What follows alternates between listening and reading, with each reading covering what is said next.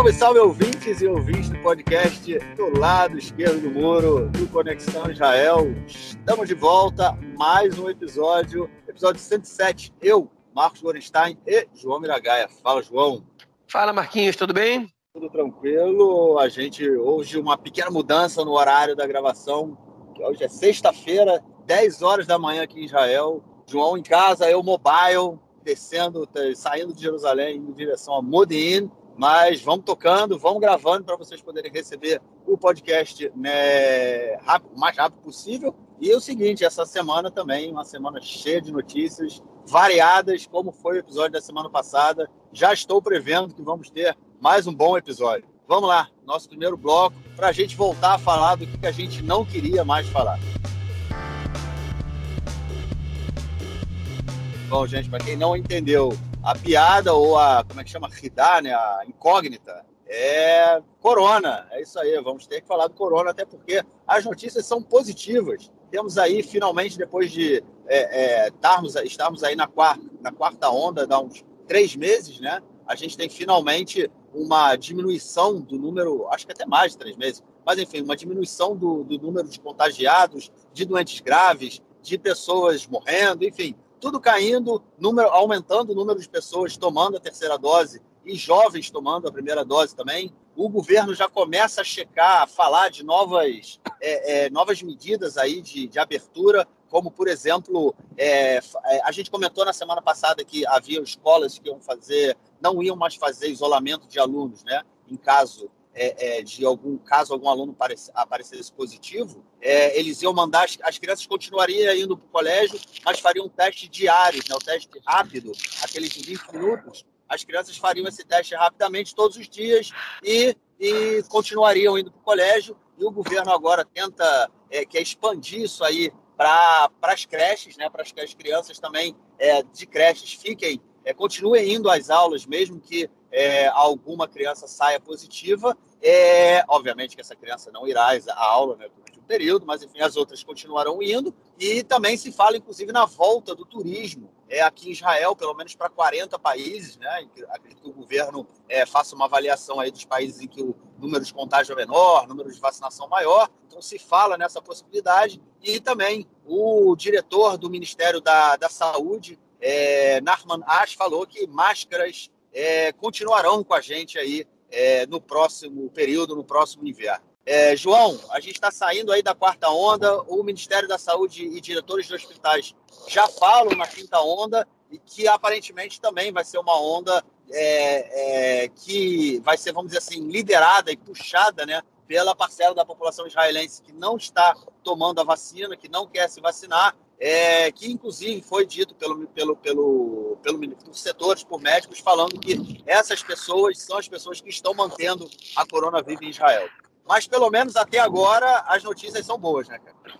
São, tá, finalmente está tá acontecendo a, a, diminuição, né? O Shiura de que é a, a, média de contágios por pessoa, está em 0,75, né? Que, ou seja, é, cada pessoa contamina é, 0,75% de 0,75 de uma pessoa, ou seja, isso mostra para a gente ter uma diminuição. A gente já está na faixa dos mil contágios por dia, né, mil e pouco, é, menos de 400 doentes graves, e isso mostra que enfim, as pessoas estão mais tranquilas para sair na rua, é, estão se contaminando menos, a vacinação está tá dando resultado, e a vida normal vai, enfim, vai se firmando, né, porque mesmo com alto, alta contaminação, surtos altos que a gente teve, não houve muitas restrições impostas pelo governo, exceto aquelas que a própria corona já te restringe é, e que o governo, felizmente, pelo menos isso não mudou, né? Por exemplo, quando alguém está contaminado, tem que ficar de quarentena, e aí, quando tem uma, um surto muito alto, tem muita gente de quarentena, né? É, e isso faz com que a nossa vida seja menos normal, mas agora com a contaminação diminuindo, ela tende a ser mais normal, né? É, enfim, como você disse, Marquinhos, tá aqui, a quarta onda está dando sinais de que está para terminar. Né? A gente, enfim, a, o booster, né, que é essa vacinação terceira dose, está é, tá dando resultado. As pessoas não estão se vacinando no, ritmo que o governo queria. Eles estavam esperando um, ritmo de 80 mil vacinados por dia, quando na verdade está se vacinando é, entre 5 e 12 mil pessoas por dia. Acabei de olhar aqui nos últimos 15 dias. É, do, na semana passada, no meio da semana, se vacinaram mais ou menos é, entre 10 e 15 mil é, no fim de semana cai muito para 3 mil, 4 mil. Essa semana já diminuiu muito, ficou na faixa dos 3 a 8 mil vacinados por dia, ou seja, tem poucas pessoas ainda que não se vacinaram que estão indo se vacinar. E toda a questão está em cima da sociedade árabe, né, israelense, que são os percentualmente menos vacinados. São dois grupos né, que são muito pouco vacinados. É, os árabes israelenses e os, e os adolescentes. Os adolescentes, muitos pais não concordam em vacinar os seus filhos com o argumento de que é, a vacina ela realmente ela, oferece um perigo, um percentual de perigo maior para eles é, do que para os adultos, né? maior para os jovens do que para os adultos, e o vírus ele oferece um perigo menor para essa faixa etária do que para pessoas mais velhas. Por outro lado, é, enfim, a, o percentual de, de perigo, de problemas que a vacina pode causar, né? ele é muito menor ainda do que o vírus, ainda que os dois sejam baixos. Né? É, o, o, vírus ele é muito mais perigoso que a vacina. E a, o argumento de que a longo prazo a gente não sabe o que, que acontece com a vacina, a gente também não sabe a longo prazo o que acontece com o vírus. Então, não faz muito sentido, né? É, mas, enfim, isso vem mais... As duas questões, elas, estão, elas têm relação com a desinformação. As duas populações que não estão se vacinando têm muita relação com a desinformação, mas também tem muita relação com, é, no caso dos árabes israelenses, com a, o grau de confiança que eles têm no Estado. Né? É, o Estado diz que tem que se vacinar e a população árabe israelense, enfim, não, não compra, não vê o Estado como alguém que quer o seu bem. Né? É uma, uma questão muito complexa, a relação é muito complexa entre a população árabe israelense e o Estado, né? que, enfim, que é acusado também de não fazer propaganda o suficiente. Né? E uma das críticas que eu escutei essa semana ao Bennett é que ele está é, lavando as mãos em relação a essa a políticas públicas do Estado é, em função da vacinação da população árabe, porque em vez dele enfim, dar, trabalhar por isso, né, e entrar com toda a força nisso, ele diz o seguinte, ó, é, eles não querem, problema deles, a gente não vai parar a vida em Tel Aviv por causa dos árabes de Umm que não se vacinam, okay? e joga a responsabilidade em cima do cidadão civil, né, do, do, do, do cidadão, é, enfim, do indivíduo, né, e, enfim, quando, na verdade, um problema de saúde pública, você nunca pode culpar o indivíduo. Se o indivíduo não quer se vacinar, o Estado tem o que fazer com isso. Ele tem normas para você incentivar a vacinação, para você convencer as pessoas, né? e até para você coagir, se você, se você acredita que essa é, que essa é uma necessidade para a saúde pública. Né? E o Estado, ele, enfim, é, não faz o suficiente. Eu não entendo árabe, eu escutei críticas de cidadãos árabes israelenses sobre a propaganda na, nesses setores, que chegou muito tarde, que não é suficiente, é, que não conta com a participação de, de pessoas importantes do Ministério da Saúde, do governo, e blá blá blá mas isso eu não posso avaliar, só posso só escutar essas opiniões e cruzar com as opiniões que o governo dá. Mas o que eu sei, o que a gente pode dizer, é que se você frequenta qualquer cidade árabe, você está vendo as pessoas circulando sem máscara, você está vendo, enfim, uma, uma é, um desrespeito, uma ignorância total ao regulamento da corona, e você não vê é, uma, uma, medidas adotadas pelo governo, você não vê é, é controle, fiscalização, não vê polícia para coibir esse tipo de, de ação, né? Que as pessoas entrem em lugar fechado sem máscara, né? Para que não, não façam aglomerações, é, é, enfim, que lugar com mais de 100 pessoas também que as pessoas estejam sem máscara e tudo mais. Que são regras do Taviarok, né? Da, da, da regulamentação, é, enfim, pró-corona em Israel, né? contra a corona. Então a gente sabe que o governo não está fazendo a sua parte nessa, nisso aí, e isso dá uma sensação para a população árabe de que não dá nada. Você pode ignorar isso tudo porque o governo não faz nada. Não vai acontecer nada comigo. É, isso é o mínimo, né? É, então, quando eu falo em, co em coação, né, em, coerção, é, eu não estou falando só em obrigatoriedade da vacina, ou em punir quem não se vacina, proibindo de entrar em determinados locais, mas também fiscalizar não só quem não se vacina, mas quem toma outras medidas, é, quem, enfim, se, os outros, se as outras medidas para não proliferação da doença, elas é, é estão sendo respeitadas ou não. E nas cidades árabes a gente sabe que não estão, nas cidades judaicas também, também não estão mas nas cidades judaicas existe um percentual muito maior de vacinados com a terceira dose que nas, que nas cidades árabes. Então, mesmo que você não faça esse controle, é, enfim, isso não interfere tanto quanto na cidade árabe, ainda que a semana nada veio, um repórter muito, muito bom, ontem ele disse no programa de rádio que mais ou menos é, 0,2%, 0,2% do Shura que é o percentual de quantas pessoas se contaminam por, por meio de uma pessoa, né, que eu comentei no início da minha fala, é, mais ou menos 0,2, esse, por exemplo, 7, a gente tem 0,75.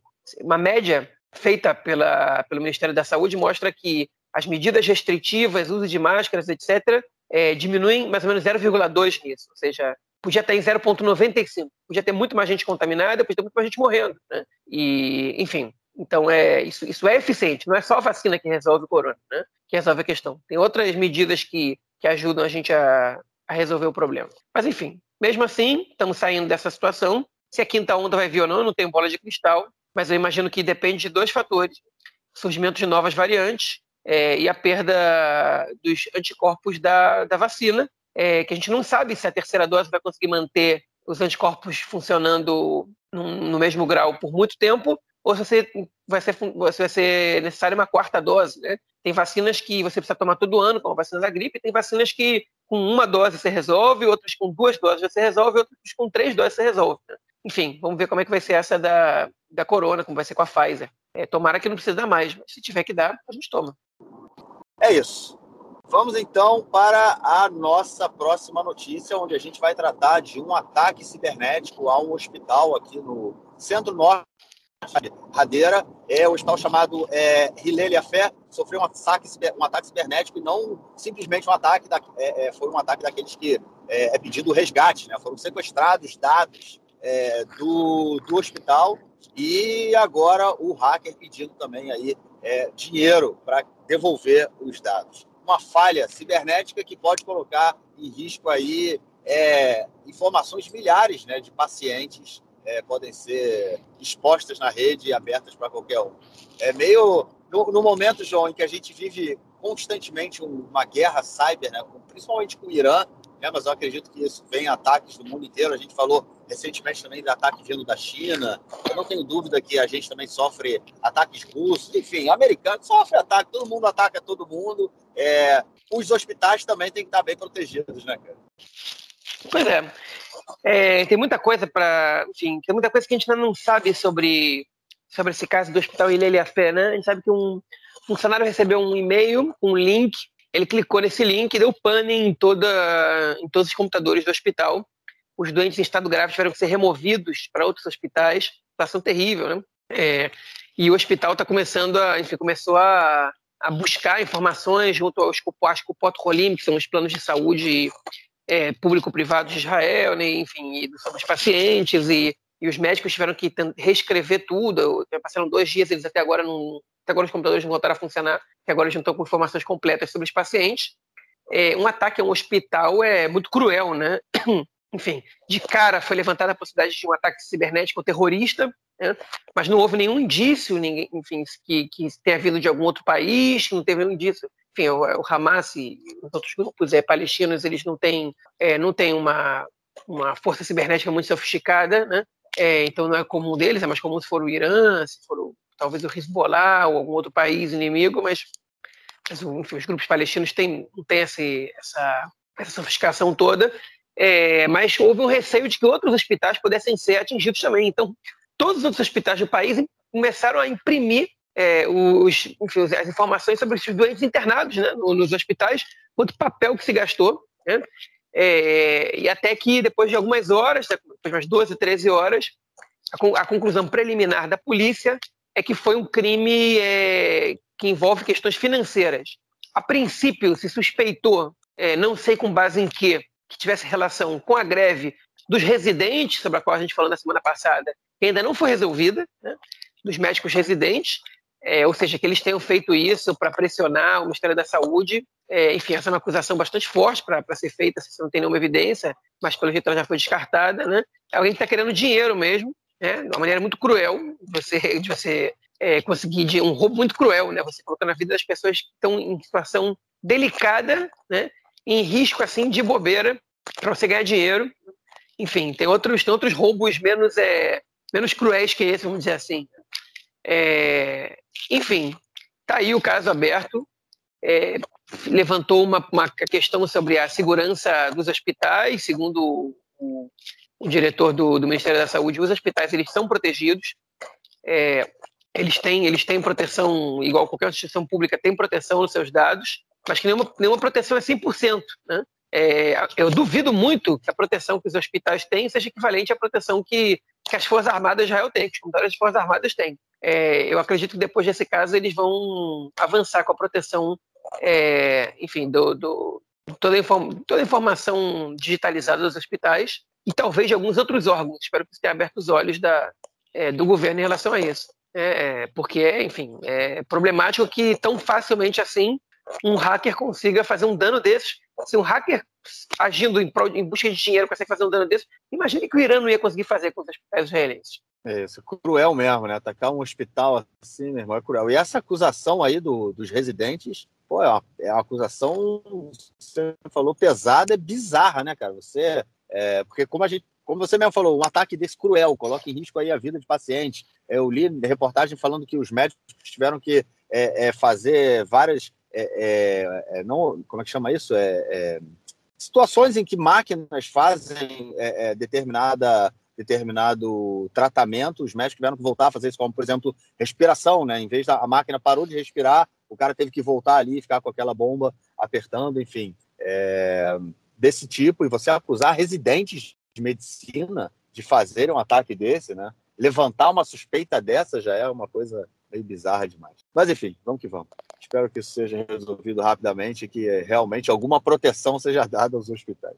Bom, a terceira notícia e última notícia desse bloco, ela tem a ver com, aí, com o julgamento do Benjamin Netanyahu. É isso aí, gente. Ele saiu, não é mais o primeiro-ministro, mas ainda está sendo, está sendo julgado. Talvez a gente tenha esquecido desse caso, mas não, está aí. Ele foi julgado, está sendo julgado. E nessa semana foi a vez de mais uma testemunha falar. É, é, é, Aviram Melad, que foi diretor do site Walla, o site de notícias Walla, Começou em 2014, se eu não Não, começou em 2012, ele saiu em 2014, depois voltou em 2016, se eu não me engano, esses são os anos. Ele saiu porque disse que ele não tinha liberdade, não tinha autonomia é, para publicar tudo que ele queria. Muitas vezes havia interferência vindo de cima e sempre era em sentido a matérias relacionadas ao então primeiro-ministro Benjamin Netanyahu. Não poderia publicar matérias que comprometesse um pouco a imagem de Bibi Netanyahu. E por isso ele se demitiu. Depois, quando ele voltou para o Ala, é, ele disse que tinha um acordo com a direção de que não haveria mais nenhum tipo de censura, o que aconteceu posteriormente, quando novas suspeitas caíram aí sobre o, o ex-primeiro-ministro.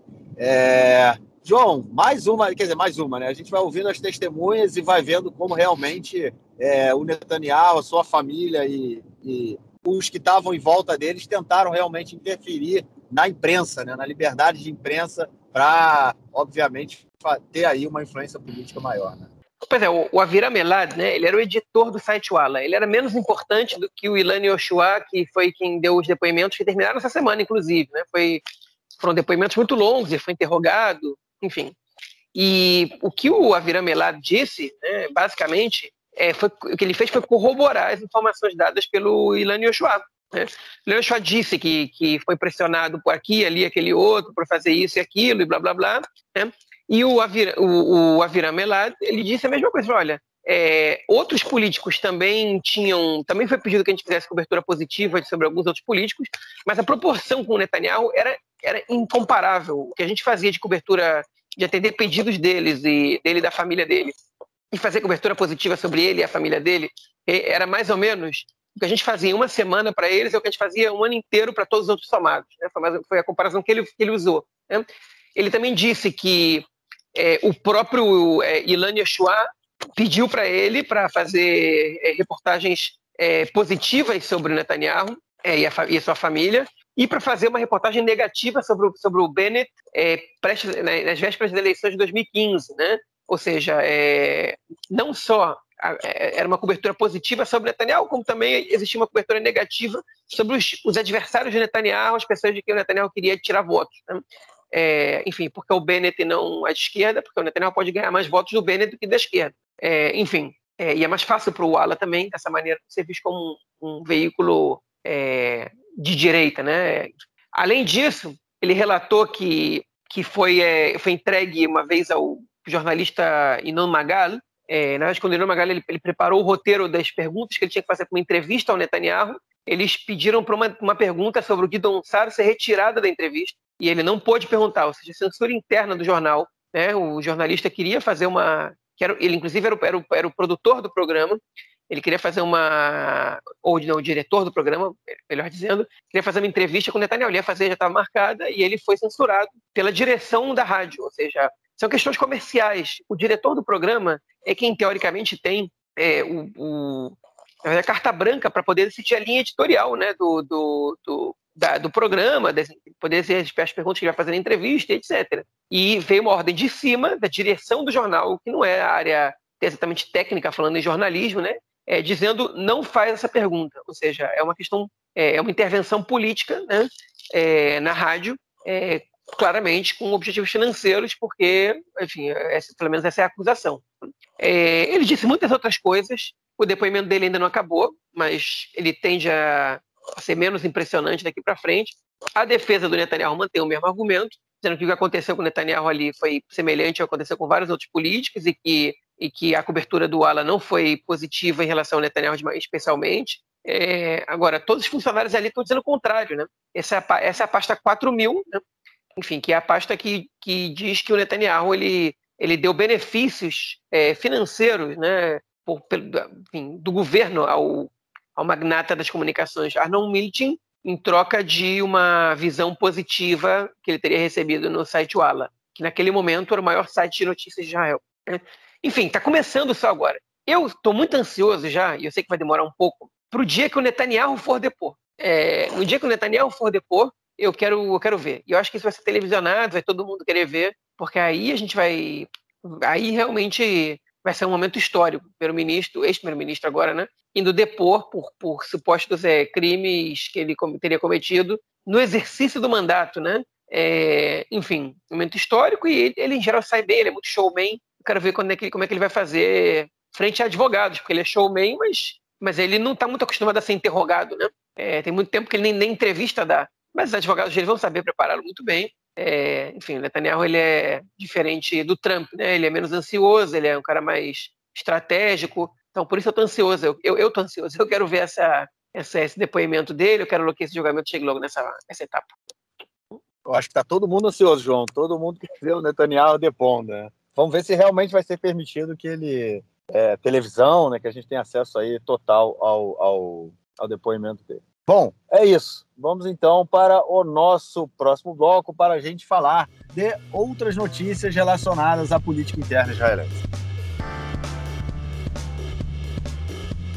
E começando agora o segundo bloco, vamos a uma notícia ligada aí diretamente ao Likud. Isso aí, o, o partido né, do primeiro-ministro, ex-primeiro-ministro, aí, o ato falho, é, ex-primeiro-ministro Benjamin Netanyahu, Likud, é, começa aí a se movimentar para ver se alma, se vão substituir a liderança do partido, que quem é ainda o Benjamin Netanyahu, é o Yuli Edelstein, que foi presidente do parlamento e depois ministro é, da saúde, ele foi o primeiro aí a colocar a sua candidatura em jogo, é, apresentou a candidatura, falou que é, é vai construir aí uma, uma a candidatura para disputar a liderança do Likud, já a gente já tinha movimentação de outros deputados né, dentro do partido, como Niro Barcato, que foi prefeito de Jerusalém. Ele, inclusive, fez uma, é, fez uma, uma atividade grande. Né, do, de, não era lançamento de campanha, mas, enfim, ele é um milionário do, do ramo do high-tech. Ele fez uma, uma atividade grande chamando pessoas e, e, e políticos e pessoas, enfim, é, formadores de opinião e pessoas que têm influência na, na sociedade é, não falaram, ele não falou que foi um lançamento de candidatura, mas assim foi visto por muita gente. E a gente também tem o ex-ministro da Economia, o Israel Katz, que também se coloca aí muitas vezes como um possível sucessor do Netanyahu.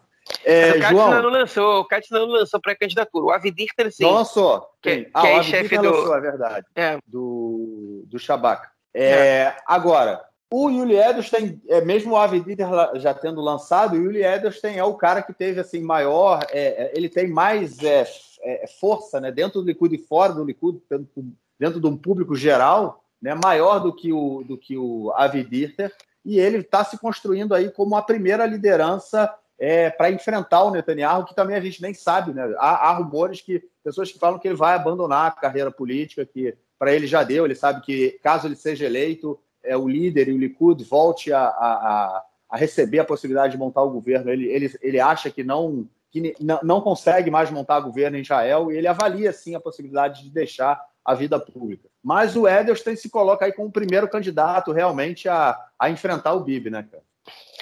É porque o Edelstein e o Dieter foram os primeiros que lançaram candidatura, embora a gente não saiba se eles vão, se eles vão manter isso até o final, né? As internas mostram que nenhum deles tem chance de vencer o Netanyahu numa, numa eleição interna, hoje. Tá?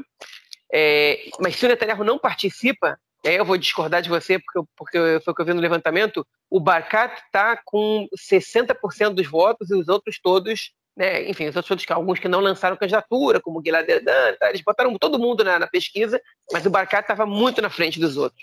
Ou seja, é, ele tem um perfil de liderança interna ali no Likud que os outros, ainda que tenham moral interna no partido, como Israel Katz, como Gilad Erdan, como Yuli Edelstein, é, eles não têm. Né? O, o Dirter é uma Mas piada. Mas o Barcat também não lançou. Mas o Barcat também não lançou ainda. Ainda né? não, ainda não. É. Não, mas não lançou. Ainda não. Eles estão esperando umas movimentações. Falei, tá? entre, entre, mas entre o Dirter e o Edelstein, né? São os dois candidatos que tem hoje. O Edelstein tem mais força que o Dirter. É isso que eu, essa é a minha. Ah, certamente, certamente. O Edelstein. É, o Edelstein é o número 3 do, ou o número 4 da lista do Likud, né? É, ele está numa. Enfim, o Likud, quando elegeu a lista para as eleições de 2019, era, era enfim, o número 2 era o, era o, o, o Yair Levin, o número 3 era o Israel Katz, o número 4 era o Yuli Edelstein, o número 5 era o, era o Guidon Sara. Né? Enfim, então é, é verdade, o, o, o Yuli Edelstein ele tem força interna no Likud, muito mais que o Barakat, que acho que é o número 14, o Dircer é o número 11, né? pelo menos até agora, porque na hora de ver para liderança, para alguém que consegue levar uma eleição, aí o Barcat é muito mais forte do que, do que os outros. Né? Mas eles ainda perdem para Netanyahu. E também, você, as pesquisas mostram, o Mari fez uma pesquisa direto, no dia seguinte que o Yuli Edelstein é, anunciou candidatura interna para liderar o Likud, e a pesquisa mostrou que o Likud, com o Netanyahu, teria 34 cadeiras e com o Yuli Edelstein teria 20 teria menos que o Yeshatid, inclusive, que teria 21. Então, é, a, a, queda né, é muito grande do Likud sem o Netanyahu, pelo menos com o Yuli Edelstein liderando o partido. Por outro lado, o Yuli Edelstein disse uma coisa que é verdade, que é, com o Netanyahu, a gente não está não, não tá no governo, a gente fica na oposição. Sem o Netanyahu, por mais que eu tenha menos cadeiras, a gente volta para o governo. Né? E, enfim, e, e, e, essa situação de menos cadeiras não é, não é, não é óbvia, né? Até lá, muita água pode rolar ainda. Mas eles estão esperando algumas movimentações. Eu vou levantar uma suspeita aqui. Né? Quais são as movimentações que eles estão esperando? Primeiro, outras pesquisas. Né? As pesquisas recentes têm mostrado que o Likud está se fortalecendo, ainda sob o comando do Netanyahu, mas o Likud ainda não tem condições de formar o governo, porque o bloco anti-Netanyahu ainda consegue fazer mais cadeiras que o bloco Netanyahu, segundo as pesquisas, todas elas, e a diferença não é tão pequena. Né? Então, eles, eles, esperam essa movimentação. Eles esperam movimentações internas né? É, do Likud, enfim, o, o, o Duda Salim, que é um deputado do Likud, está querendo proibir pré-campanha envolvendo dinheiro privado, né, para uma clara intenção de prejudicar o Nir Barkat, que está tá investindo muito do próprio bolsa para poder construir uma base interna no Likud. Tudo isso está sendo observado. Né? É, mas existe sempre a suspeita, que eu vou levantar agora, de que é, o Netanyahu esteja forçando um, um, número muito grande de candidaturas para fragmentar o voto anti-Netanyahu na, nas internas do Likud e que ele possa ganhar. É, que ele possa enfraquecer os candidatos assim, dessa maneira. Né? Então, se o Edenstein, o Dichter, o Israel Katz, o Barkat, e o Gilad Erdan, o Dani Danone, todo mundo é candidato, o Netanyahu, ele, ele, ele que já é favorito, ele consegue fazer com que os outros percam voto, que os outros se enfraqueçam e ele pode, ele tem mais chance de se eleger. É, o Likud tem segundo turno, né? Então é uma informação que de certa forma contradiz é, essa suspeita que eu estou levantando. Mas ainda que ele tenha segundo turno, você faz voto útil, né? Você fala, não, olha só, eu, eu, eu queria o Edelstein, mas se vai para o segundo turno o Barcat, eu prefiro o Netanyahu. Então eu voto logo no Netanyahu para nem, nem ter esse risco. Né? Isso também pode acontecer. É, enfim, a gente sabe que tem muita gente no Likud de olho nesse cargo de, de número um do partido no momento que o Netanyahu sair, o Netanyahu não construiu nenhuma liderança para substituí-lo, mas é, as pessoas são muito cuidadosas, porque ninguém quer se voltar contra o Netanyahu agora é, é, perigoso se votar contra o Netanyahu dentro do Likud. O Yoav Kish, ele paga esse preço até hoje por ter apoiado a candidatura do Guidon Sar. E hoje ele apoia o Netanyahu, diz que ninguém está no nível dele, e que ele, ele, ele tinha, justamente o argumento dele era esse, que o Netanyahu é, ele, era um, ele era um líder bom, ele era um cara que ia ter muitos votos, mas ele ia, ele ia derrubar o Likud do poder. Ele acertou, ele falou isso em 2019, ele acertou, acertou várias vezes, né? É, enfim, e agora, mas agora ele está apoiando o Netanyahu. Ele está dizendo, não, pude trabalhar com ele mais perto agora e eu vejo que ele é, ele tem tá outro nível em relação aos outros. Enfim, é um puxa-saquismo, né? De outro, apesar de eu achar o Yoav Kish um, um dos parlamentares mais inteligentes do Likud, que melhor sabe se expressar e que melhor sabe dar entrevistas e, e que tem a atuação política mais inteligente ali dentro. É,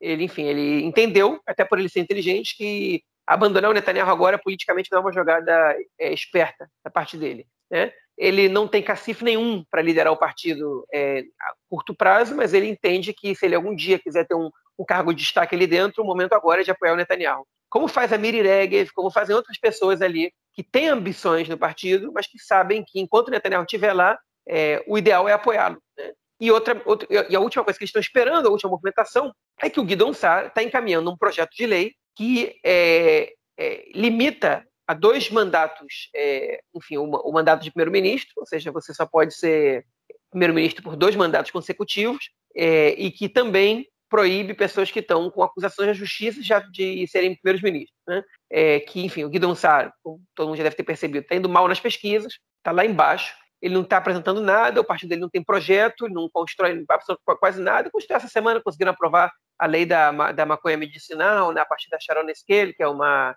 Sharon Esquele, que é uma deputada do, do partido dele, mas, enfim, não tem grandes resultados, o, o, o partido Nova Esperança não vem causando, não vem trazendo nada muito positivo, é, não aparece na mídia, e ele, para ele mostrar que veio, para dizer, bom, pelo menos, pra, pelo menos isso eu fiz, e tentar ser viável politicamente nas próximas eleições, ele está trabalhando muito forte nesses dois projetos de lei. Ele ainda não tem a concordância integral do governo, nem o Uram nem o Yamina concordam com essa lei. Né? E hoje eu escutei um podcast é, é interessante, né, que eu, eu escuto quase sempre, um podcast sobre política, mas que não é feito por profissionais, é feito por pessoas. Não, não sei, são profissionais, mas são profissionais menos gabaritados, jornalistas menos gabaritados, ou cientistas políticos, mas é, mas que, enfim, que, que, que não deixam de ter opiniões muito interessantes, né? É, agora eu me esqueci o nome do, do, podcast, daqui a pouquinho eu vou lembrar. É, mas é em hebraico, enfim, para quem não entende hebraico, nem, nem adianta perder o tempo, que eles disseram que a esquerda devia estar contra essa iniciativa do Guidon Sar. O podcast chama é, Shoret, né, que é a atualização da imprensa. É, e aí é podcast é político, podcast político de, da atualização de imprensa. Enfim, eles disseram que quem devia estar preocupado com isso é a esquerda, porque se o Netanyahu não está, eles não estão no poder, porque aí a direita se organiza, a direita se organiza, monta um governo e chuta a esquerda para fora. Né? Faz sentido o que eles falaram, embora eles também estejam apostando que a queda do Netanyahu também vai trazer um enfraquecimento ao Likud e à direita, e que dessa maneira os eleitores que, que votam no Netanyahu podem não votar em ninguém, ou podem buscar outro líder, não necessariamente de direita. Mas, enfim, é, se essas leis do Guidon Sar passarem, o Netanyahu está fora do jogo. E se ele estiver fora do jogo, aí a disputa interna do Likud vai comer solta e a gente vai ver o que vai acontecer, com, com chances também razoáveis de causar um dano nas internas do partido e surgimento de outros partidos, etc. Né? Enfim, por último, a minha opinião sobre essa lei do Guidon Sar é que essa é uma lei é, antidemocrática, do ponto de vista da democracia liberal. Lei antidemocrática. A limitação de cadências, né, de mandatos do primeiro-ministro, ela não é ela não é razoável é, no sistema parlamentarista porque quem elege o primeiro-ministro não é a população, quem elege o primeiro-ministro é a Knesset. Né? É, se hoje você bota uma lei dessa, amanhã vão dizer que, que o, o, ministro com. alguém com seis, sete cadeiras não pode ser primeiro-ministro, como no governo atual tem também. Você tem, a Knesset tem o direito de escolher quem vai ser o, o, o primeiro-ministro e a Knesset, enfim, pode escolher qualquer um dos 120 deputados para para ser primeiro-ministro. Então, eu, eu acho que essa lei é problemática nesse sentido. É, e a lei da. Mais problemática ainda é a lei da acusação. Né? O Netanyahu não foi condenado a nada, é óbvio que existe um conflito de interesses quando você tem um primeiro-ministro que está tendo que se defender de acusações na justiça. Isso é um problema. Né? É, enfim, ele está ele tá mais preocupado com a sua sobrevivência política ou com, e, e, enfim, isso, isso a liberdade como cidadão ou com é, o Estado? Né? Essa é uma pergunta que a gente sempre vai fazer. É, por outro lado, ele não foi condenado. Né? E quem, incrimina, quem encaminha isso, a polícia, ou, é, ela, ela vem com as acusações, mas o, é o procurador da, da Knesset, o procurador-geral da Knesset, tem que aceitar a denúncia, né? E uma pessoa só, ela vai poder decidir é, quem vai ser o primeiro-ministro do país, né? É, enfim, vai, vai, caber um, é tanto é, vale a pena dar tanto poder assim a uma pessoa. Enfim, ele já encaminha uma pessoa a ser a ser réu na justiça. É, ele também vai poder encaminhar essa pessoa, vetar essa pessoa de ser primeiro-ministro. Né? É, isso abre espaço para um uso político da, da, do cargo que eu acho que não está correto. Além do que também acho que as pessoas que não são condenadas, né? é, elas têm o direito de exercer cargos políticos, de votarem e ser votados. Isso não faz nenhum sentido que ele fique o Netanyahu, é, é, que o Netanyahu essa é uma lei totalmente personal, né? pessoal, digamos, com clareza. É, se o Netanyahu não tivesse no poder, ninguém, ia, ninguém ia, como nunca fizeram até hoje, ninguém nunca planejar uma lei dessa. E agora, eu acho, acho essa lei errada, uma lei equivocada, é uma lei que vai também causar um grande sentimento de injustiça no eleitorado da direita, que dificilmente vai aceitar isso. Então, ela vai, pode ter consequências negativas também. Né? Enfim, tudo isso que eu digo é, é sobre, o, sobre o projeto. A saída do Netanyahu não, enfim, eu acho que o Netanyahu tinha que ter renunciado quando ele foi, quando ele virou réu na justiça, porque é honesto com o país você se defender, provar a tua inocência e depois você volta, né? É, como fizeram o Rabin, o Omert e outros, e outros que foram, é, que foram é, inclusive em estágios anteriores a isso. Né? Quando a polícia fez a acusação, os dois já estavam. O Homer já tinha renunciado, o Urabi antes disso. Quando descobriram a conta da esposa dele, ele renunciou. Né? Para que ninguém pense que pode haver conflito de interesses. Ali, está falando dos anos 70, do Urabi nos anos 70. É, enfim, essa é a situação. Né? Acho que falei demais. Só entrando na discussão sobre a, a, questão da lei em si, eu discordo no que você falou de de limitar a cadência a dois mandatos, eu acho que eu acho importante. Eu acho que mesmo no parlamentarismo a gente tem que ter uma, uma mudança de quem vai, quem vai liderar o país. Por exemplo, essa semana, semana passada eu estava ouvindo na, na televisão uma reportagem sobre a mudança do, do a Angela Merkel, né, que deixou de ser a, primeira, a, a chanceler alemã, ela ficou no poder também durante, sei lá, mais de 10 anos e 15 anos, 16 anos, se eu não me engano, e uma geração falando, ué, é, novos jovens eleitores falando: eu não conheço outro, outro governo senão ela. Eu acho isso extremamente problemático. Como o Bibi ficou aí 12 anos seguidos, é, eu acho isso. Não, eu acho que é, é, é, demais. Eu acho que a gente tem que, mesmo no parlamentarismo, a gente tem que ter uma mudança. E, na verdade, a gente muda a, a, no momento que o partido sabe que o, o seu candidato não, não poderá ser novamente primeiro-ministro é, no período próximo, né?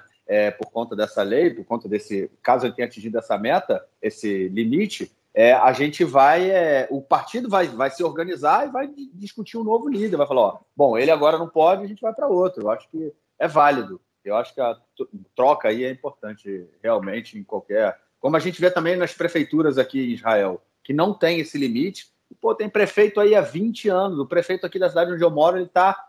Eu acho que ele é o único prefeito da a cidade foi construída há quase uns 30 anos. Se eu não me engano, ele é o único prefeito da cidade que teve a cidade. É muito louco, é muito bizarro isso. E é óbvio que isso aí ele gera, ele cria toda uma rede de poder em volta dele, uma rede de puxa-sacos que faz com que ele mantenha o seu poder. E como não é uma cidade, a gente tem essa questão aqui também, uma cidade de 50 mil, não, parece que agora tem bem mais até, mas enfim, uma cidade de 80 mil habitantes, é ainda uma, uma cidade pequena, se a gente for parar para pensar. A política ela, ela, também pode ser feita de uma forma muito pessoal, né, muito mais próxima, assim. Então, é no momento em que um, um cara que está no poder há tanto tempo ele cria essa rede, né, ele, ele se mantém, ele vai continuar se mantendo no poder. E eu, assim, ele, na minha, na minha opinião, não. A gente, inclusive, comentou disso num podcast. É, daqui a alguns anos ele vai ser candidato a líder, a líder do Likud, na minha opinião. Ele é, ele é próximo ao Likud é, se não houver alguma mudança ele vai ser. Daqui a alguns anos a gente vai ouvir, vocês vão, ouvir, vão nos ouvir falando é, que ele vai ser o, vai ser candidato à liderança do Likud em algum momento. Mas enfim, eu acho que a troca de poder, em determinado, de tempos em tempos, ela é, ela é bem importante. Bom, é, vamos então à terceira, a próxima notícia desse bloco. Você inclusive falou dela rapidinho aí, foi a, a, a aprovação da reforma, da chamada reforma da cannabis medicinal né, que foi aprovada essa semana aí no parlamento, inclusive pelo, com, com o apoio do partido da lista islâmica, né, que faz parte da coalizão, que é, no caso, completamente contra a legalização de qualquer droga. Mas, nesse caso, por se tratar da droga medicinal, eles falaram que apoiariam da, da maconha medicinal, e é uma reforma que, que pretende aí é, transformar né, toda a produção é, da maconha, desde, que, desde a, da sua, do cultivo à legalização da, da da, da empresa, né, que, que, é responsável pelo cultivo, ao armazenamento, à venda para as farmácias, a como a, a, facilitação do acesso ao doente, né, à pessoa é, que necessita do, do, do tratamento, tanto ao, tanto a, a, a, maconha, quanto também ao acesso à receita né, do médico, porque hoje só tem pouquíssimos médicos assim, em Israel que são liberados para é, prescrever o uso de uma medicinal. Então, agora, essa reforma aí da, da, da Sharon Ezequiel. E agora falhou o nome dela. Sharon. Eu sempre. Sharon. Sharon, é, Sharon Ezequiel. Ela mesmo. Então, é, eu tenho um problema com esse nome, com o nome Ezequiel em hebraico, que eu também não consigo falar. Mas enfim, fica, fica aí. É, eu não consigo falar isso. Eu não consigo falar, eu vou sempre pro Ezequiel mesmo. Então, e eles me entendem, então tá bom. a língua enrola, cara, não dá. Mas, enfim, ela aprovou aí a lei, essa reforma da, da cannabis é, medicinal, é, promete trazer facilidades aí né, para o usuário é, do tratamento, mas, na minha opinião, isso promete aí também, por outro lado, dar uma freada no, naquele, naquela vontade grande do governo, pelo menos isso foi colocado aí, colocado aí que era um, um dos pilares né, do, do governo, a aprovação da, da maconha para uso recreacional também. É, mas, enfim, pelo menos o uso medicinal a gente vai ter uma, um avanço aí nesse sentido, né, cara? É, você falou tudo já. Não tem nada para acrescentar nesse ponto, não. Bom, a próxima notícia desse bloco, ela tem a ver com um outro deputado, Elazar Sterne. Ele era para ser é, indicado. Ele é ministro, né? Ele é, ele é, é ministro, ministro, da, ministro da Inteligência. Ministro da Inteligência, isso. Eu não entendi o que é ministro da Inteligência, não sei o que ele faz, mas enfim, ele é o ministro inteligência da Inteligência. Inteligência estratégica, né? Inteligência estratégica. Ah, eu, você, acha, você acha que tem um outro ministro que faz a mesma coisa que ele faz? Eu acho que tem, cara. Eu acho que é vai assim, ter, cara. Um... Eu, eu, é eu acho que o ministério. Não, eu acho que ele cuida de temas importantes, mas que não precisavam ser um ministério. Certamente não é. precisavam ser um ministério. Mas, enfim, ele foi acusado, não foi acusado, né? Enfim, vou, vou contar a notícia aí. Ele estava para ser indicado como o próximo presidente da Sornut, né, da agência judaica. Ele era o candidato do governo à agência judaica e essa, é, na, nessa semana ele deu uma entrevista no rádio que pode ter causou, aí, na verdade, o seu, é, a, sua, a retirada da sua candidatura ou a impossibilidade da sua candidatura. O que, que foi essa entrevista? Para quem não lembra, na semana passada a gente comentou né, que o novo chefe do, do Shabak, né, que é o Serviço Interno de Segurança, estava é, para ser indicado também e uma carta e foi é, é uma carta anônima é, foi enviada de, é, enfim, acusando e depois eu fiquei sabendo que é, era, era acusação de assédio sexual. A gente, no último episódio, não, não sabia dizer o que, que era. A gente, né, é, a gente tinha informação da carta anônima, mas não tinham divulgado ainda o teor. E aí depois eu vi que era questão de assédio sexual. É, isso gerou uma série de, de discussões sobre, sobre a validade de, carta anônima, de cartas anônimas, né? E que, com acusações. É, enfim, essa discussão foi feita na sociedade, em rádio, programas de rádio, televisão e tudo mais. E o, o ministro Stern, quando ele foi a um, um, programa de rádio, ele falou que na época que ele era oficial do Exército e recebia acusações, é, cartas anônimas é, com acusação é, de soldadas, né, cartas anônimas de soldadas é, com é, acusações de assédio sexual, ele mandava direta, ele colocava as cartas diretamente no como é que chama ele? Naquela, naquela máquina que destrói o papel, né? Aquela corta o papel, que picadora pica, né? de papel. Isso, pica o papel todinho. E, obviamente, isso aí foi deixado, é, foi, causou um problema muito grande, né? Obviamente, porque ele deveria ter tratado desse caso, mesmo sendo cartas anônimas, é, e não tratou. E o cara do Shabak, apesar dessa carta anônima aí ter sido, ter sido enviada, nada foi feito com ela, e ele também foi nomeado o novo diretor aí do serviço de inteligência. Ô, João, não dá mais, né, cara? A gente está no século XXI, não dá mais para esses caras ficarem falando que assédio sexual joga no picador de papel ou não leva em conta. Não dá, né, cara? Né, o, o caso do, enfim, para quem não entende isso, né, a, a, a agência judaica, né, Ruta Eudit, é uma organização que ela é anterior ao Estado de Israel e ela era o Ben Gurion antes de ser primeiro-ministro, ele, ele, era o presidente da agência judaica, né? Ele automaticamente passou a ser primeiro-ministro interino antes das primeiras eleições, porque quando Israel foi declarado, estava em guerra, mas o presidente da agência, da agência judaica declarou o Estado de Israel. Né? Era, o, era o corpo executor da Organização Sionista Mundial, que era o corpo político, onde tinha as eleições, e a agência judaica era o corpo executor. Depois da criação do Estado de Israel, a agência judaica é, passou a ter um, uma função relacionada a contato com as diásporas judaicas no mundo é, e recepção de Olim Hadashim, que são a imigração judaica para Israel. É, enfim, até hoje existe, né, como a gente pode ver, é um cargo que tem algum prestígio. Aliás, Ari Stern é um ministro do governo que estava disposto a abandonar seu ministério para ser presidente da agência judaica. Para ter uma noção, os dois últimos presidentes da agência judaica foram o Natan Sharansky, que é uma celebridade aqui em Israel, né, um Refusnik, um é, judeu sionista é, russo que durante a União Soviética foi presa por defender ideais sionistas e foi um dos símbolos da luta é, pelo direito dos judeus russos é, virem morar em Israel, etc. É, e o Bugi Herzog, que hoje é o presidente da nação. Né? Então, são pessoas importantes. O Avram Burgo, que também foi presidente da agência judaica, é, antes, depois de ser presidente da Knesset, enfim, é um cargo com algum prestígio. Né? E outras pessoas queriam esse cargo, outras, outras celebridades da política israelense queriam esse cargo, e os políticos vão, eles decidem nas internas ali quem vai, quem vai assumir o cargo e o, o é, Eleazar Stern, que é um general da reserva do exército, né, é, foi indicado para assumir esse cargo. E ele, é, enfim, e aí ele não pegou o cargo porque começou a, começou a ver essas acusações. O curioso, né, que a Merav Mihaeli, do Partido Trabalhista, ela ficou em silêncio, peraí, a gente tem que ver o que está acontecendo e tal, antes de qualquer coisa, enquanto o Omer Barlev, do próprio partido dela, disse, não, já está. Ele não pode ele não pode ser presidente da judaica com, com, com acusações de, de assédio sexual, né? E agora o que acontece? Ele volta a ser ministro, né? É, ministro ele pode ser, né? Presidente da judaica ele não pode, mas ministro pode. Enfim, é, não, é, não tem que ser um exemplo para a sociedade. Né? Se, não, se, se, se, essas acusações fazem que ele não pode, que não possa ter um cargo executivo numa organização importante como a agência judaica, ele pode ser ministro do Estado, enfim, ele pode ser parlamentar do Estado com essas acusações.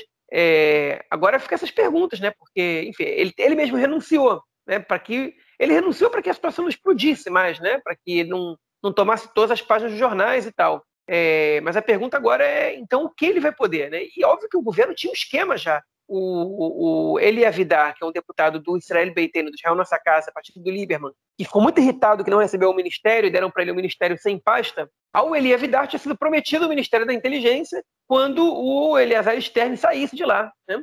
E agora, se o Eleazar Stern não sair, o Eli Avidar vai ficar irritado. Cadê o que me foi prometido? E é muito, tem muita chance dele, dele renunciar ao ministério para poder voltar para a Knesset para ameaçar o governo. Ó, agora me dá o Ministério Direito, senão eu voto contra o orçamento. E se eu votar contra o orçamento, o governo cai. Enfim, essa bagunça aí ela vai ser muito maior do que só, a, só o caso do Eliezer Stern isoladamente falando. É, tem mais, mais água para rolar. Inclusive sobre quem vai ser o próximo presidente da agência judaica. Né? Tinham vários nomes querendo, um deles era o Dani Danon, do Likud, é, enfim, que é ex-diretor-geral é, é do... Diretor-geral não, ex, é, enfim, sei lá, presidente, ou chefe, não sei como é que é, chairman do, do Betar, no movimento juvenil Betar Mundial, né, que é um histórico ligado à direita sionista, tentou ser líder do Likud, perdeu as internas para Netanyahu, tem mais, mais de 10 anos essa história, uns 15 anos, ou talvez um pouco menos, agora não lembro exatamente quando foi. Enfim, tinha mais gente de olho nesse cargo. Quem vai ser agora é a pergunta. Nas próximas semanas a gente vai anunciar aí. É isso. Vamos então para o nosso próximo bloco para a gente falar de questões relacionadas ao conflito palestino-israelense.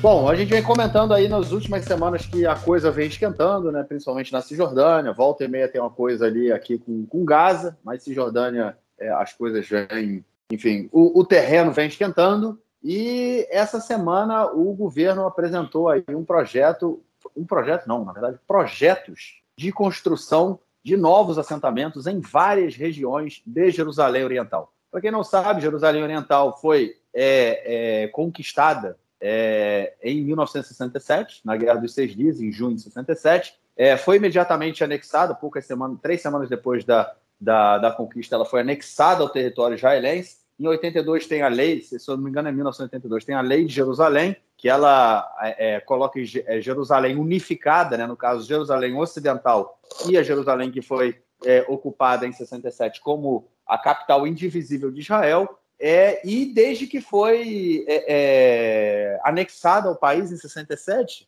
os sucessivos governos israelenses têm uma, uma questão muito séria, que é mudar né, o, a balança demográfica de Jerusalém como um todo. Eles fizeram isso de várias formas. Né? Uma das formas foi é, dele, é, é, criar né, uma nova municipalidade onde vários, onde espaços de terra vazios eles eram, foram anexados à cidade e, e vilarejos árabes, vilarejos palestinos foram colocados de fora né, do, das, da municipalidade é, e foram construídos assentamentos né, que viraram bairros depois, como o bairro de Pisgat Zeev, é, e, que é no norte de Jerusalém, né, indo em direção a, a Ramala, e indo para o sul também, a gente tem o um assentamento de Ar Romá, tem o um assentamento de Guiló. O assentamento não, já é um bairro, né? Parte da cidade. Né? Guiló. Ar Romá a gente ainda vê ainda como um assentamento porque ele é meio isolado. Então, você de longe você consegue ver que é, é, um, é, é como se fosse um corpinho à parte ali da cidade, mas enfim, é dentro da municipalidade israelense, obviamente, como Guiló e tudo mais.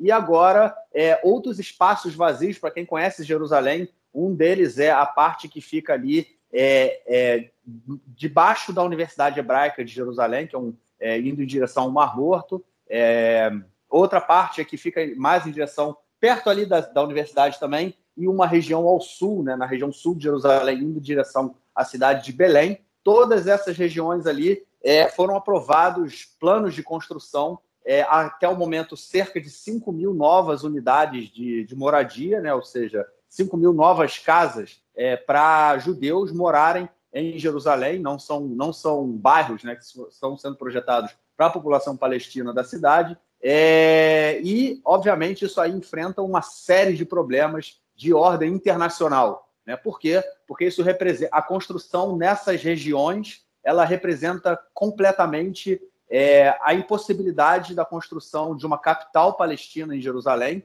que ela acaba também impossibilitando uma continuidade entre as cidades palestinas, entre bairros, entre cidades e vilarejos palestinos, para que seja formada uma união né, territorial, vamos dizer assim. Ou seja, é, o, a cidade de Ramala, que fica a cerca de, é, vamos dizer, 15 quilômetros no máximo da cidade de Belém, elas não podem ser unificadas por uma linha reta caso esses novos assentamentos sejam construídos. O cara, o cara para ir de Ramala até Belém, ele vai ter que dar uma volta enorme, né, passar ali, enfim, uma, em vez de andar 15 quilômetros, ele vai ter que andar 30, 35 quilômetros para poder chegar à cidade, tem que dar uma volta. É, e além de ter todos os problemas da, da construção, né? É, da questão demográfica, de serem bairros direcionados à população judaica e não à população palestina, que hoje constitui cerca de 38% da população total é, de Jerusalém. João, até agora o governo Biden está calado, cara, não falou muito não. Mas caso esses programas, esses projetos aí saiam realmente do papel, né? Porque volta e meia eles surgem, né? Mas caso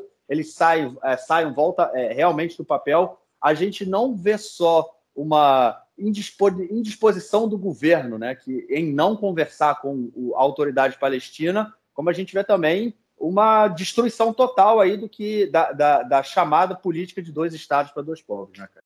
Pois é, é, enfim, eu vou eu vou começar pelo final do que você comentou. Eu acho que qualquer é, qualquer qualquer enfim comentário que vai no sentido de que se fizer isso não vai dar mais, ele, ele descarta a possibilidade de remoção de colonos, né? E, enfim, se você tem possibilidade de remover, você sabe que tem possibilidade de remover colonos.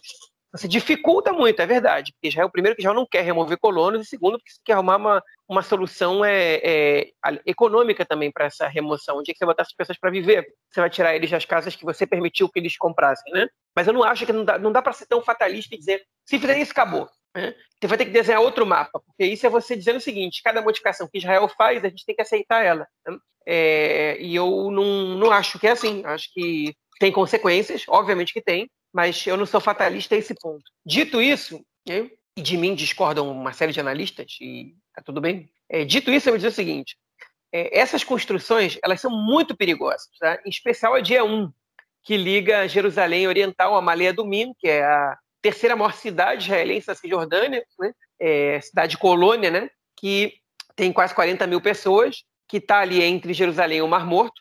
É, junto de Malé do Mim tem uma região metropolitana de Malé do Mim, ali, que Fara do Mim e tal, blá, blá, e que faz um bloco, um pequeno bloco de assentamentos é, e que faz com que toda, quase toda uma, a gente possa completar uma linha entre Jerusalém e o Mar Morto praticamente, que quebraria a Cisjordânia em dois, né? É, totalmente. Não são assentamentos que estão colados na linha verde, são assentamentos que estão é, fazendo uma, uma, um desenho diferente no, no mapa da Cisjordânia. Quem, quem tiver Twitter, vai lá. No meu Twitter, eu escrevi um resuminho sobre o que aconteceu ontem e botei alguns mapinhas lá, quem quiser dar uma olhada para ver onde é que é essa região dia 1, que é uma região que já era polêmica há mais de 10 anos, quando o Netanyahu queria construir lá esse bairro e o Obama vetou, né? botou muita pressão no Netanyahu, não só para construir a um, mas para construir também, para expandir os assentamentos. Né? O, durante muito tempo a construção foi congelada, é, depois ela foi, enfim, ela, ela é, cresceu em ritmo natural, né? É, o que é praticamente impossível você impedir, porque, enfim, você faz o quê? Você bota as pessoas para morar lá, de repente elas têm filhos, precisa de uma creche, você não vai construir uma creche, entendeu? Você precisa de um, de um, um hospital, de uma clínica, você não vai construir uma clínica. Existe um crescimento natural que você tem que abarcar, e que não tem condição, você não pode evitar. Né? Quando você começa a construir uma, um povoado, uma cidade, etc. É, enfim, então é o que o, que, o, a, a, o congelamento foi em relação a novos assentamentos, basicamente. É, Enfim, mas voltando a esses três bairros, então é um é o mais problemático, né? Quem vai na Universidade Hebraica de Jerusalém tem uma vista inteira para essa região desértica, onde eles querem levantar um bairro do nada, e isso não é difícil de ser feito em Israel, tem muito know-how disso aqui. A região de Atarot é onde mais é onde se levantaria um bairro mais populoso, né? É, com 9.500 unidades, é, 9 mil unidades habitacionais. Pensa que ali é, é ser levantado um bairro para 35, 40 mil pessoas que para as proporções israelenses é gigantesca, na região onde hoje tem um aeroporto, é uma região industrial, né? e o outro é só em... Um, só uma, só, só uma parte sobre Atarot. Atarot é, na, é, é onde fica o, o checkpoint de Calander, é, que é o principal... É Calander? É, agora eu esqueci. Calândia, é, Calândia, que, é, que é o principal, é o principal checkpoint que vai para Ramala. Ou seja, e a, ali a Tarot já é ali na, como é que chama? Na periferia de Ramala, tipo a dois quilômetros do centro de Ramala. Então você imagina só um bairro israelense no, com 9.500 é, é, casas, que isso significa, vamos botar uma média de cinco pessoas por casa, quatro pessoas por casa. Aqui em Israel as famílias são grandes. São quase 40 mil, 35 mil pessoas vivendo a dois quilômetros ali de Ramala, né, cara? Centro, é, e o, exatamente. E o terceiro, a terceira questão é que Vatamatos, que ele era bem menos, seriam 470 unidades habitacionais, mas também numa região problemática, né? Que, enfim. E aí, o que eu vou chamar a atenção é que Israel não constrói um bairro novo em Jerusalém Oriental há, é, há mais de 10 anos, quase, há quase 15 anos, na verdade. Então, é uma mudança de política. E o Netanyahu licitou essas regiões lá no, no minuto 90 do, do governo dele, né?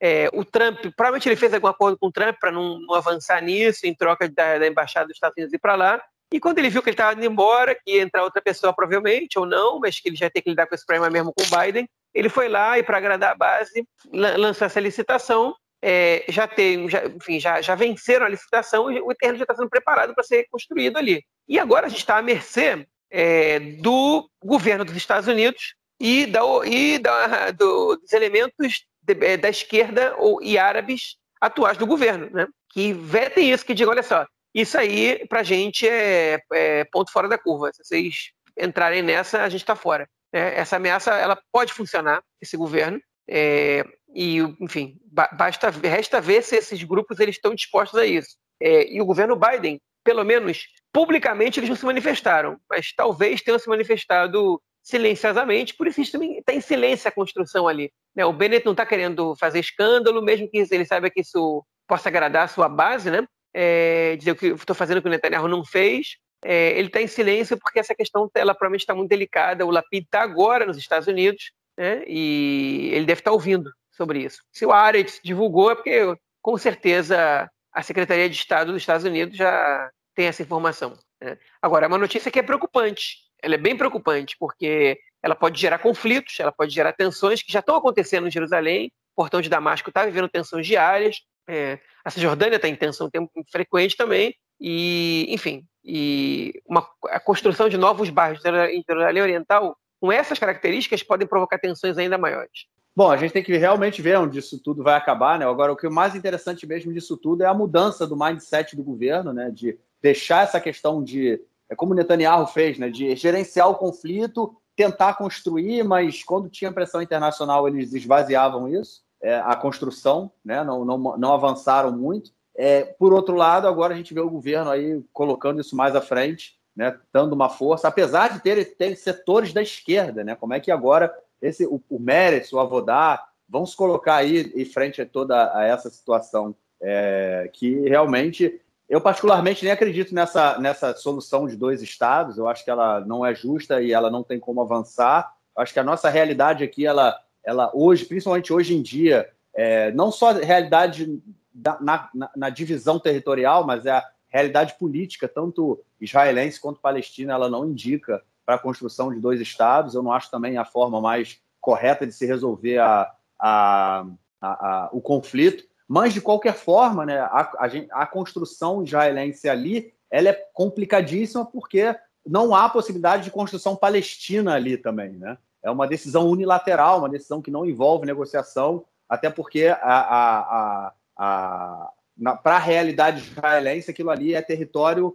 anexado, é território de Israel indiscutível, ponto. Né? Então, assim, a lei israelense vale completamente nesses territórios, então faz o que quiser agora, coisas interessantes também, por exemplo, não é a única região de Jerusalém Oriental em que a construção acontece e acontece o tempo todo. Né? Se a gente for ali na região de Jeramot, é, no bairro de Jeramot, em Jerusalém, que já é Jerusalém Oriental, apesar de hoje ser. A gente nem sente essa diferença, mas já é Jerusalém Oriental, no caso, já é depois da linha verde. Você tem construções ali o dia inteiro, o tempo inteiro, prédios e prédios e prédios sendo construídos. É, tem um outro, uma, uma outra região de Givat Zeev, que é um assentamento, inclusive, que também foi aprovado novas casas, tem assentamentos ali naquela região que você, pela estrada, você vê prédios subindo, é, novas casas sendo construídas, ou seja, há várias regiões dentro da, da já né, do, do, do, território palestino, da área C da Cisjordânia, onde acontecem construções é, e, enfim, acontece ali no, como fala aqui em hebraico, né, no chucho,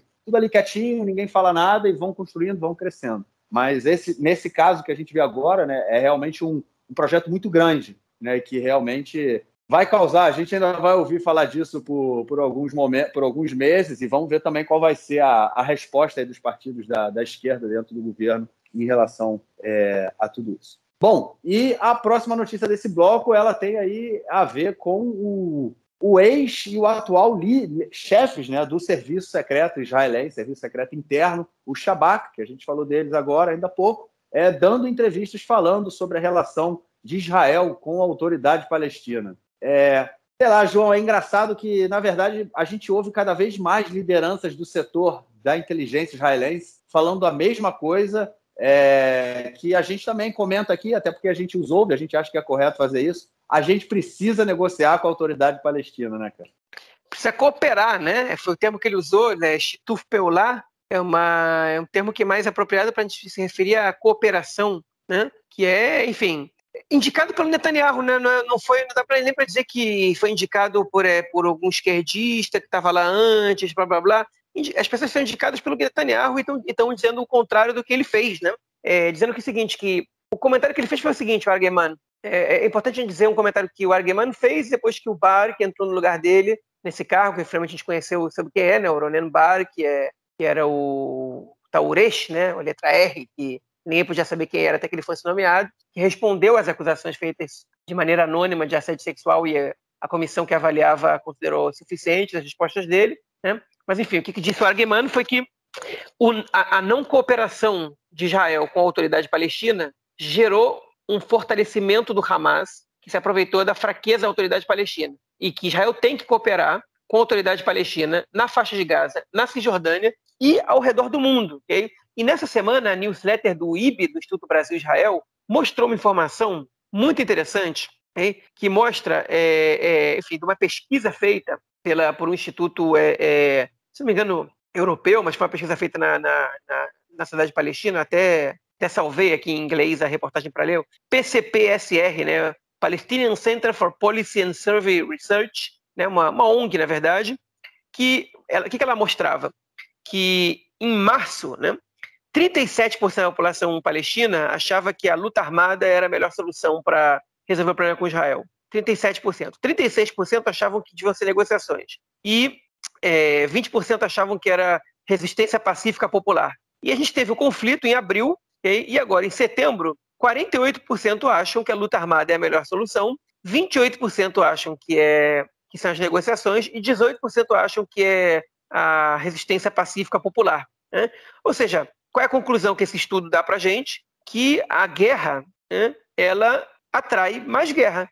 Se você fortalece os grupos que fazem guerra, a população ela vai, ela vai tender a apoiar esses grupos porque ela busca um inimigo, né? Enfim, entender Israel como seu inimigo, não o Hamas. Não é o avião do Hamas que está bombardeando a faixa de Gaza, né? não, é, não são as forças, não, não é o exército do Hamas quem está proibindo, proibindo manifestações na Cisjordânia, né? e a tendência natural é essa. Então, o que ele está falando é muito óbvio. Você não precisa ser do serviço secreto, chefe do serviço secreto, para entender isso. Né? Mas quando isso vem de alguém desse peso, isso mostra para a gente como as políticas públicas de segurança é, é, estratégicas né, é, para de relações exteriores e, e de negociações com os palestinos, elas estão equivocadas nos últimos anos, totalmente equivocadas. Né? E o novo diretor-geral não, não comentou sobre isso, obviamente, quer se queimar com o primeiro-ministro Bennett, que não quer nem escutar falar em, em enfim, cooperação com a autoridade palestina, né? é, mas é, ele, ele, vocês um comentário sobre a população árabe, né? que é que o, o, o Shabak, né, o, serviço, o serviço de inteligência é, de segurança interna, está pronto para cooperar na luta é, contra a criminalidade no setor árabe. Qual o porém disso aí? É que o governo está tá decidindo pela imposição de, de prisões administrativas é, na cidade árabe israelense. O que é prisão administrativa? É prisão sem mandato, ou seja, é, e sem flagrante. Você pode prender alguém que você acha que pode causar um dano e essa pessoa vai ser presa e vai esperar o julgamento na cadeia, ainda que não haja acusação. Né? Ela vai esperar acusação na cadeia, porque as forças de segurança consideram que a prisão dessa pessoa ela é, ela é uma situação, enfim, ela, ela, ela é urgente para você acalmar uma situação de guerra. Nos territórios palestinos, as prisões administrativas elas não chegam a ser legalizadas, porque não existe lei, mas são normas militares, que lá que funciona a justiça militar, aceitáveis, é, porque você Israel está no estado de guerra. Né? É, mas na, dentro do Estado de Israel, na cidade israelense, civis, civis israelenses, você instaurar prisões administrativas é um escárnio, é um absurdo, né? E tem gente gritando na cidade árabe. E o governo parece que achar que essa é a única possibilidade de solução do problema da criminalidade na cidade árabe, né? Ou seja, você sai prendendo árabe sem mandato, que aí você assusta eles e, e você evita o crime antes de acontecer. Claro, bota todos os árabes na cadeia e você não tem mais crime na cidade árabe. Que, que solução excelente é essa, né? É, mata todos os pobres e você não tem mais pobreza no mundo. Né? Enfim, é uma solução terrível, que os fins justificam os meios para você resolver um problema de ordem social, né? é, que o Shabak agora parece que, é, que vai ser quem vai é, ditar as normas lá. Né? E aí apareceu é, é, o Mohamed Barakeh, que é o, que é o, o ex-líder do partido Hadash, que hoje tem um cargo importante na, em uma ONG, na, uma, cujo nome eu não lembro, até porque o nome é em árabe, na, na cidade árabe, que ele disse que é, o problema, você pode prender, a polícia não precisa de prisão administrativa nenhuma ela sabe bem quem são os criminosos, o crime organizado, e podem prendê-los sem problema, como fez na sociedade judaica. O problema principal ali, e essa foi a acusação que ele fez, é que ele, segundo a própria polícia, é que a grande maioria desses chefões do crime organizado na sociedade árabe são colaboradores, mastapim, é a sigla em hebraico, do Shabak, né, do serviço secreto. Ou seja, eles são os, os dedos duros, né, são os caguetes,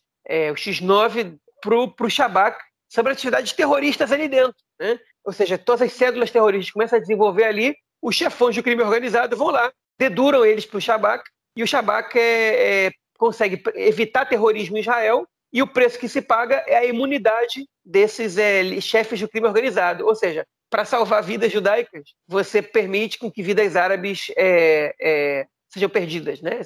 que sejam mortas. A gente está quase chegando a quase o centésimo homicídio na cidade árabe. Eu não estou dizendo que a vida árabe vale mais, nem que vale menos que a vida judaica, eu estou dizendo que esse método ele não está funcionando, né? Porque está morrendo gente igual. E claramente o que a gente está vendo aí é que tem uma preferência é, pelas vidas que você tem que salvar, embora não de maneira declarada, é, na prática é o que está acontecendo se esse argumento do Muhammad Barakeh é, se comprova real mesmo, né? Enfim, e parece que tem evidências que ele está falando. Então não é nenhuma bobagem, não é nada, nenhuma acusação infundada. Bom, é isso. Vamos então para o nosso próximo bloco para ouvir o comentário do camarada Nelson Boas. Manda aí, Nelson.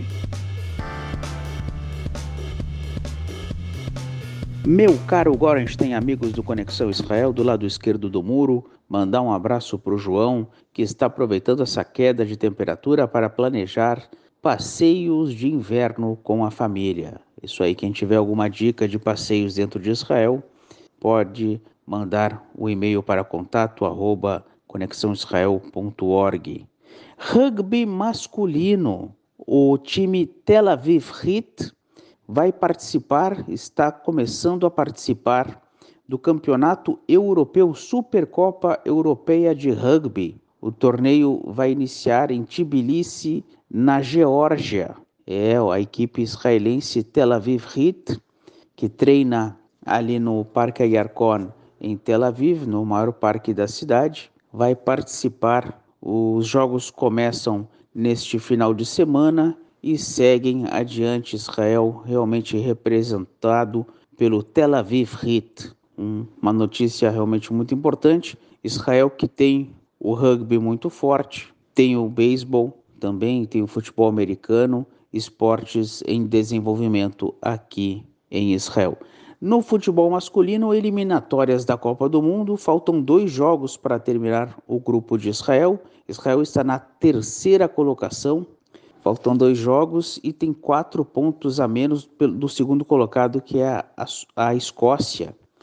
E aí é uma situação complicada. Israel, se a Escócia vencer o seu próximo jogo é, fora de casa contra a Moldávia, já, já resolveu a questão. É, a Escócia jogando contra a Moldávia já resolve a situação e Israel fica de fora na terceira colocação. Israel vai jogar em novembro contra a Áustria fora de casa e depois fecha em casa contra a Ilhas Faro. Se a Escócia tropeça na, na Moldávia, coisa que é muito difícil, aí Israel tem uma esperança boa, porque Israel fecharia em casa com a Ilhas Faro e a Escócia enfrenta a Dinamarca que tem 100% de aproveitamento. A Israel de repente pode tentar uma segunda colocação dessa forma e aí ir para a repescagem. A primeira vaga que vai direto para a Copa já é da Dinamarca. Lembrando que a gente teve dois jogos nos últimos dias. Israel perdeu para a Escócia fora de casa 3 a 2 de virada, tomou gol no final, infelizmente. E depois ganhou em casa 2 a 1 da Moldávia, enquanto a Escócia venceu por 1 a 0 a Ilhas Faro fora de casa. Se a Escócia tivesse empatado, Israel seguia bem pertinho, ou se Israel não tivesse perdido lá na Escócia, a situação seria diferente. É isso aí, um grande abraço. Valeu, mestre, brigadão e te esperamos na semana que vem. João, algo mais a declarar ou a gente fica por aqui? Cara? Não, só duas coisinhas para declarar. É, primeiro, o Nelsinho segue aí é, otimista em relação à classificação de Israel para a Copa do Mundo. Acho que só o Nelson está tá otimista. Mas, enfim.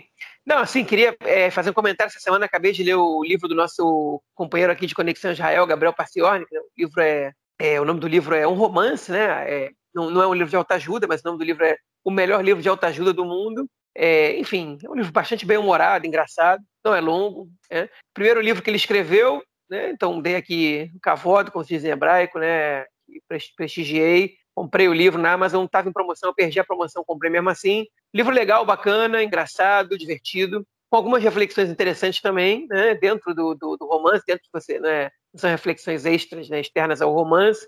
Enfim, recomendo a leitura, sei que a gente recomenda, a gente tem recomendado nas últimas semanas literatura e, e, e cultura relacionadas a Israel, né, é, enfim, esse livro está em português para todo mundo, o Gabriel Cassiorni que divulgou aí, a gente, a gente redivulgou, retweetou, publicou no Facebook, no Instagram, mas estamos divulgando aqui no nosso podcast também para dar uma moral. Enfim, até porque eu li e recomendo, então não é só não é só o não li, mas recomendo porque é do nosso companheiro aí, não. Eu li e recomendo. Então, comprem o livro aí, leiam, que vale a pena. É isso. Um abraço aí também pro Gabriel Paciorni. Valeu, João. Então a gente grava aí na semana que vem. Vamos ver se vai ser quinta ou se vai ser sexta, qual vai ser. E vamos lançar esse episódio. Grande abraço, cara. Abraço, até mais. Valeu, tchau, tchau.